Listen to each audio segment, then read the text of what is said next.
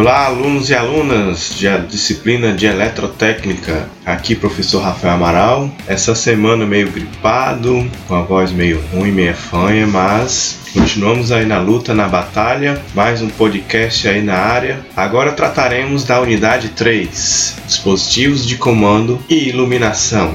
Na unidade 3, o conteúdo, dispositivos de manobra, a padronização das tomadas brasileiras, circuitos da instalação e quadro de distribuição. Nós vimos já na aula passada a questão da simbologia e agora vamos avançar dentro das instalações elétricas com todo esse conteúdo de dispositivos de comando e de iluminação. Vamos lá começar?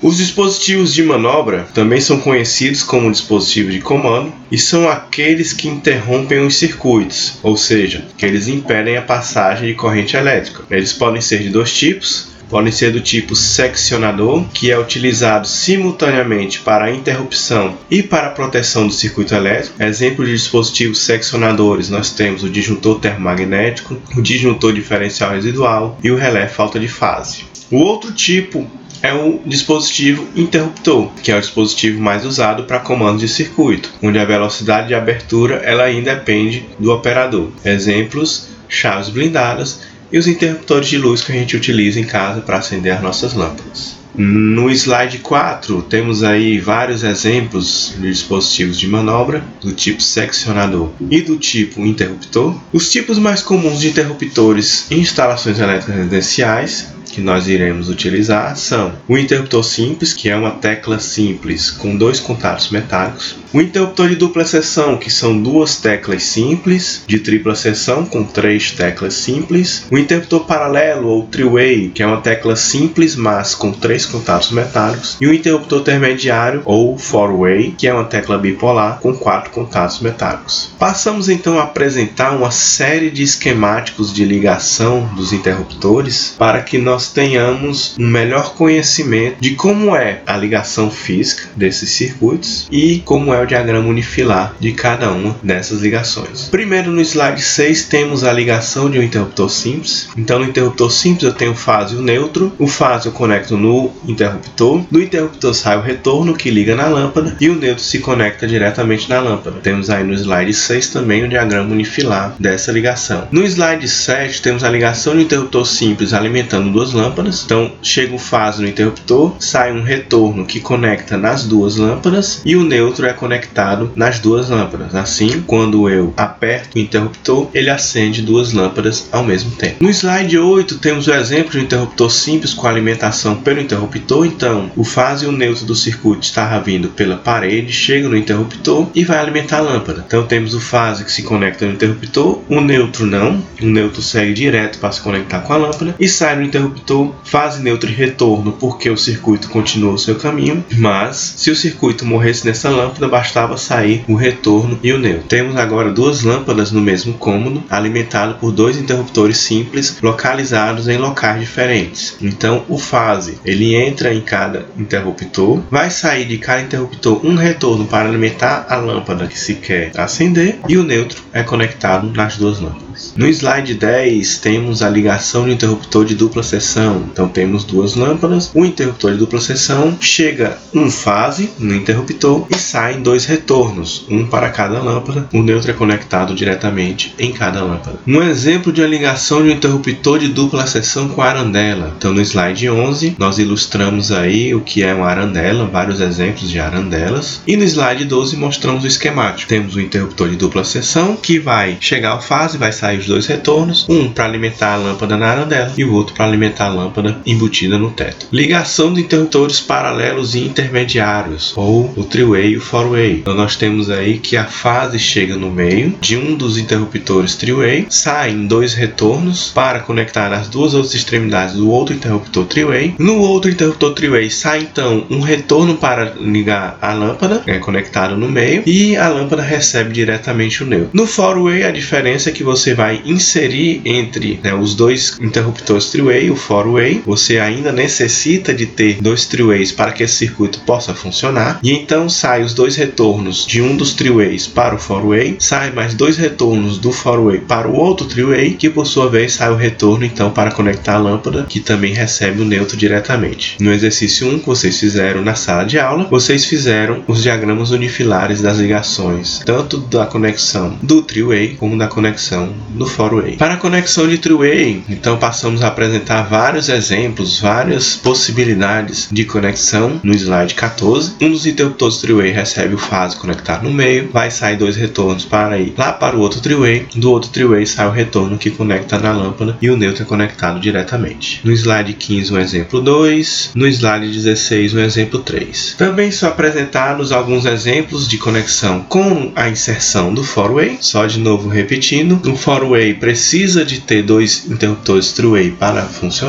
então em um dos interruptores three-way chega o fase, sai dois retornos que vão para o four-way, mais dois retornos que saem do four-way para o outro three-way, que por sua vez sai mais um retorno final para se conectar na lâmpada. Temos um segundo exemplo com four-way. Temos ainda outros tipos de interruptores, como interruptores horários do tipo analógico e digital, são interruptores programáveis, cada fabricante tem o seu esquemático e no slide 20 temos um exemplo de uma conexão de interruptor programável do tipo digital. Outro tipo de interruptor também que ainda existe é a minuteria, que é um pulsador e aí é programado para que uma determinada lâmpada acenda e apague depois de um certo tempo, e aí outra lâmpada acende e apaga por um determinado tempo, assim sucessivamente. Muito utilizado, por exemplo, em corredores, mas com o avanço da tecnologia, com a questão do sensor de presença, esse tipo de dispositivo é cada vez menos utilizado. O esquema de ligação com o pulsador é bem simples, é bem parecido com o interruptor simples. Chega o fase e sai o retorno que alimenta lá o pulsador para se conectar com a lâmpada. No slide 23 temos o esquema de ligação para um sensor de presença também, a exemplo do interruptor programável. Cada fabricante tem a sua maneira de se conectar e aí é apenas um exemplo da conexão de um sensor de presença. Cigarras e campainhas no slide 24 também semelhante ao interruptor simples, chega o fase no pulsador, sai o retorno para ligar na cigarra e o neutro é ligado diretamente na cigarra. Por fim, temos o relé fotoelétrico muito utilizado na iluminação pública, mas que também está cada vez mais sendo utilizado dentro das residências. O relé fotoelétrico ele é sensibilizado pela luz natural e então quando escurece ele comanda a luz a acender. Se está claro, ele comanda a luz a apagar. Existem também sensores de presença que tem o sensor fotoelétrico já embutido nele, onde aí então, além dele ser sensibilizado pela presença de uma pessoa, pelo movimento de alguma pessoa animal, ele também verifica se há a necessidade de acender a luz, quer dizer, se está claro o suficiente para acender ou não a luz. Passamos agora a falar sobre as tomadas, onde falamos sobre a padronização brasileira das tomadas prediais. Então, em julho de 2001 foi aprovada a NBR 1436, plugs e tomadas para uso doméstico e análogo até 20 amperes 250 volts corrente alternada, padronização, que deu um grande passo para que o Brasil tivesse finalmente uma padronização de tomadas prediais. Porque o que é que acontece? Até então, e por muitos e muitos anos, desde a chegada da eletricidade aqui na sociedade brasileira, que nós convivemos com padrão de plugs e tomadas de diversas origens. Nós tivemos influência do plug alemão, que é o do tipo F, vocês podem estar verificando aí no slide 26. Influência muito grande do plug norte-americano, que é do tipo A e B, no slide 27 tem a ilustração dele. O italiano, do tipo C, no slide 28 vocês podem ver detalhes, e também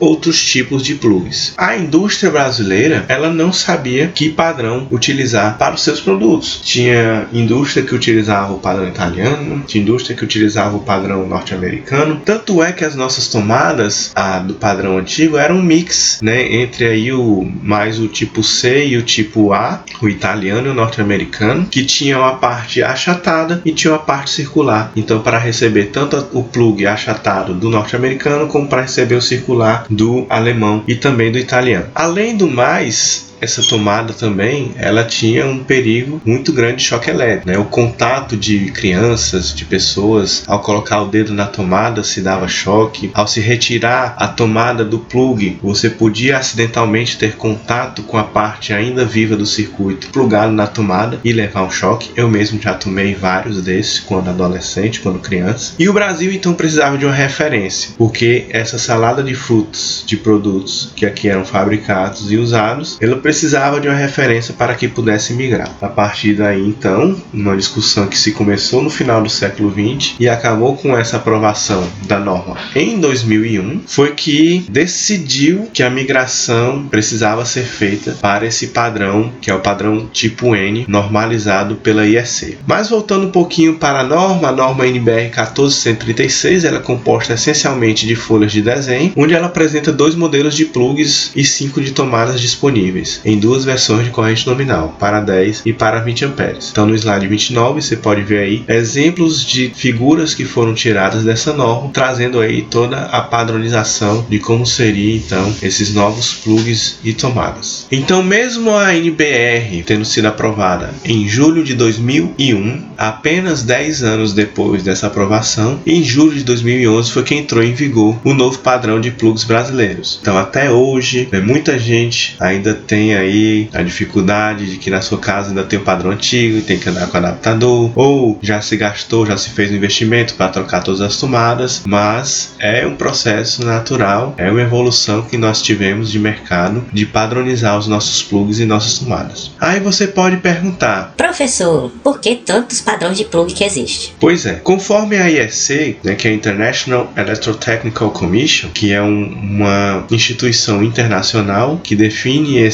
padrões de eletrotécnica no mundo, existem 14 padrões de tomadas, estão ilustrados aí no slide 30, onde o padrão brasileiro é o do tipo N, é o último aí da lista. E uma das respostas para essa pergunta de por que tantos padrões de plug, primeiramente a mais óbvia, que é a resposta história. Então, vou contar uma pequena historinha para vocês, que a eletricidade na casa das pessoas, ela foi introduzida apenas lá no final do século XIX com a companhia do Edison, General Electric, que existe até hoje, mas que antes era chamada de Edison Company. E a eletricidade ela era usada apenas para iluminação, então só existia a lâmpada elétrica inventada pelo próprio Edison ou pela sua empresa, e as pessoas não tinham outra utilidade para a eletricidade até aquele momento. Não existia existia motores, não existia geladeira, não existia rádio, televisão, etc. E à medida que equipamentos iam sendo fabricados movidos à eletricidade, e isso se perdurou por décadas, quando se ligava um dispositivo desse dentro de casa, a ligação era feita diretamente na fiação elétrica, porque também não existiam tomadas, não existiam plugs de tomadas, não existiam tantos aparelhos assim na verdade para se ligar. Então, o aparelho que aparecia, que surgia, ele era ligado diretamente na fiação elétrica. Entretanto, com o aumento dos eletrodomésticos, principalmente aí na décadas de 40 e de 50 do século 20, os fabricantes precisavam achar outras maneiras de alimentar esses aparelhos. Então seria muito inconveniente você estar fazendo muitas ligações diretas na fiação da sua casa para alimentar esses aparelhos. E foi aí que o problema começou, porque cada país desenvolveu seu padrão de plugs. O que acontece também é que naquela época não era tão comum a locomoção de pessoas entre os países que a gente tem hoje. Facilmente nós pegamos um avião, vamos para a Europa, vamos para os Estados Unidos, vamos para os outros países da América do Sul. E naquela época não era tão comum assim. Viajar de avião era caro, as viagens, a maioria era feita até de navio entre os continentes. E outra coisa também é que os equipamentos elétricos daquela época, eles geralmente não eram portáteis. Então nós não tínhamos celular para levar carregador, nem tablet, nem computador. Não se levava liquidificador, torradeira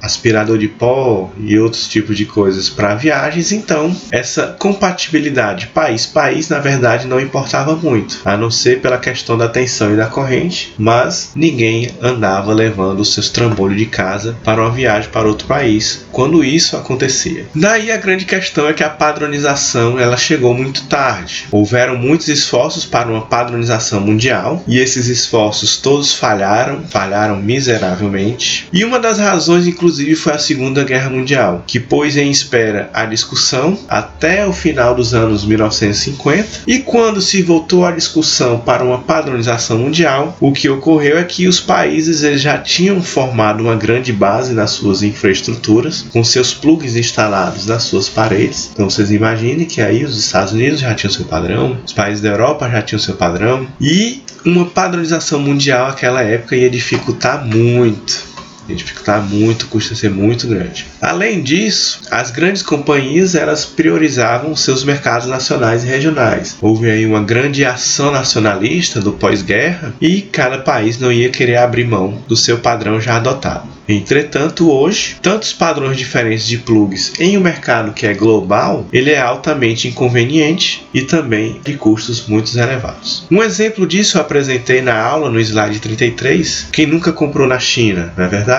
Então, uma venda de um produto em um site chinês, onde aí o consumidor ele vai escolher o plug britânico, plug do Reino Unido, o plug americano ou o plug europeu. É essa a inconveniência de se ter tantos e tantos plugs de tomadas aí mundo afora. E existe esperança no futuro da gente ter um padrão mundial? Bem, a IEC ela lançou a sua norma com um padrão universal de plug lá nos anos 70 do século 20 e que até agora esse padrão universal ele foi adotado apenas pelo Brasil e pela África do Sul. Então, se um dia os países resolverem adotar o padrão universal de plug, o Brasil e a África do Sul já estão aí anos e anos na frente. Entretanto, é improvável que haja esta migração no futuro, porque além desse movimento que aconteceu no Brasil, quem é que convencerá um país a investir na mudança de toda a sua infraestrutura? Aí então, a IEC ela afirma que o mais provável é que se adote soluções como, por exemplo, um plug USB ou possivelmente um multiplug que acomode os diferentes padrões, como apresentado na figura do slide 34, ou ainda que novas tecnologias venham surgir, como um mecanismo de carregamento sem fio, entre outros. Percebe-se que foi um acerto do Brasil adotar esse novo padrão por ser mais seguro e por já estar alinhado com o padrão universal que a IEC ela propôs, mas é improvável que essa universalidade aconteça com os padrões atuais existentes e a esperança é que novas tecnologias ou novas soluções sejam feitas para que se tenha aí um plug universal. Depois de toda essa conversa sobre o padrão das tomadas brasileiras, passamos então a falar das tomadas em si, que as tomadas são peças que permitem a captação de tensão alimentadora. Elas precisam atender a norma NBR que a gente já citou, a 14136, e elas são classificadas em dois tipos de tomadas. Nós temos a tomada de uso geral,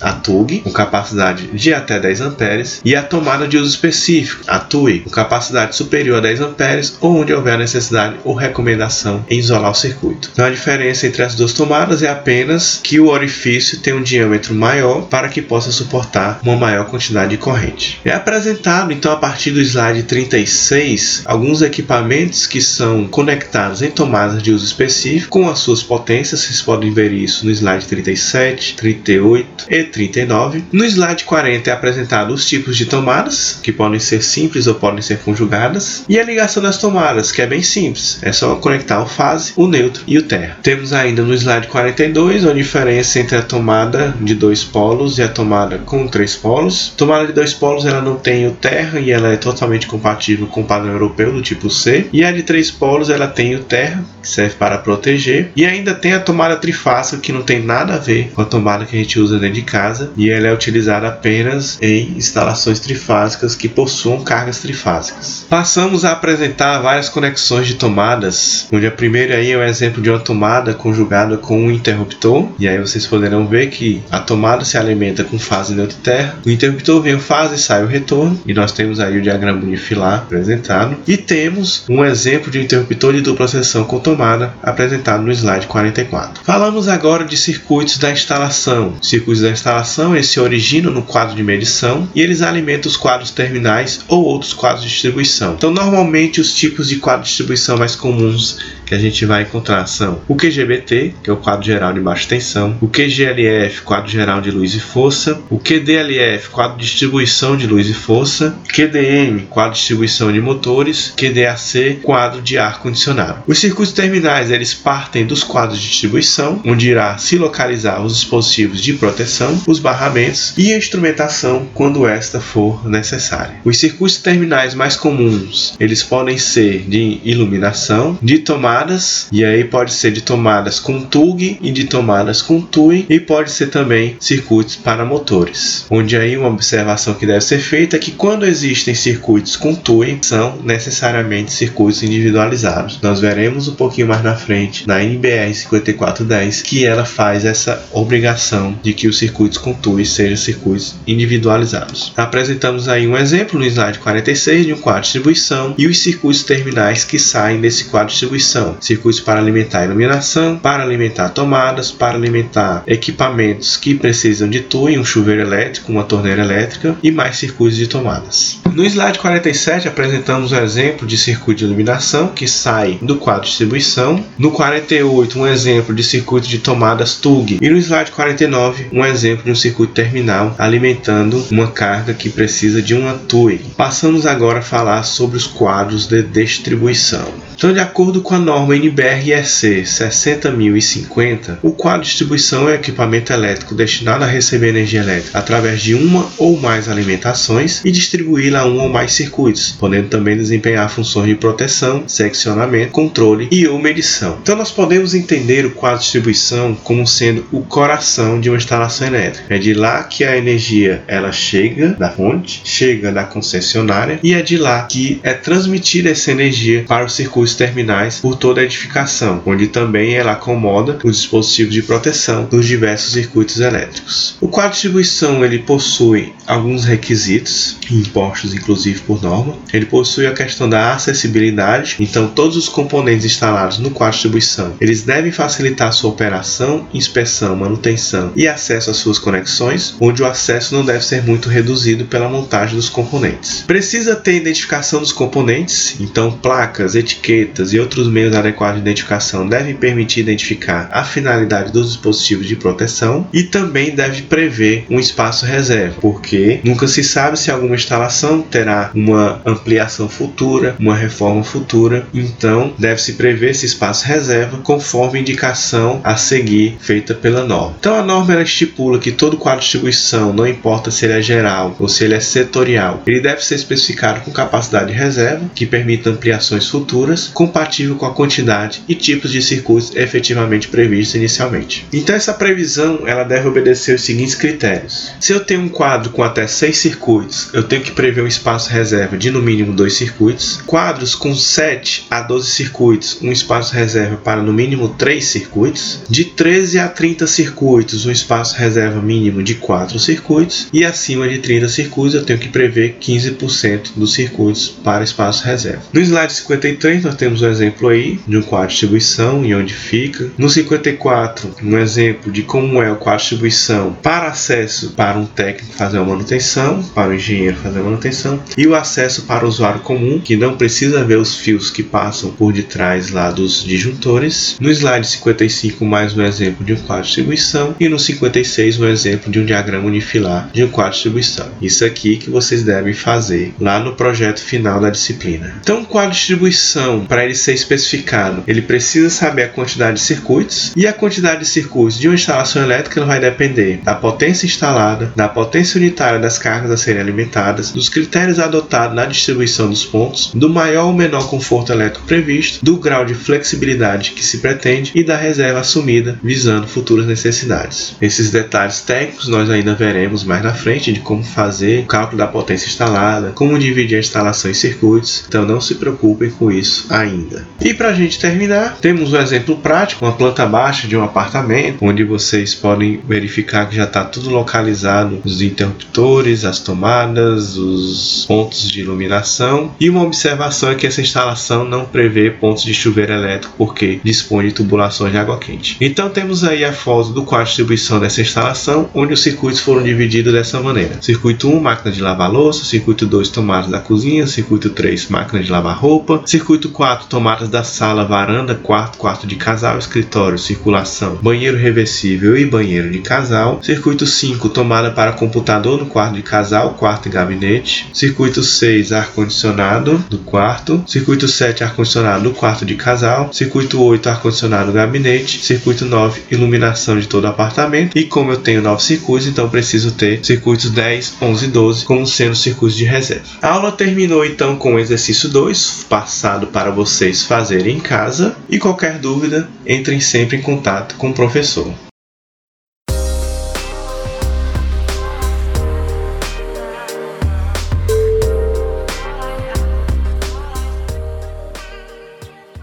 Então é isso, alunos. Terminamos aí mais este podcast, mais esta aula da unidade 3. Já estamos avançando bem na direção de fazermos um projeto de uma instalação elétrica. Nos vemos na próxima unidade. Aqui, professor Rafael Amaral, e até mais!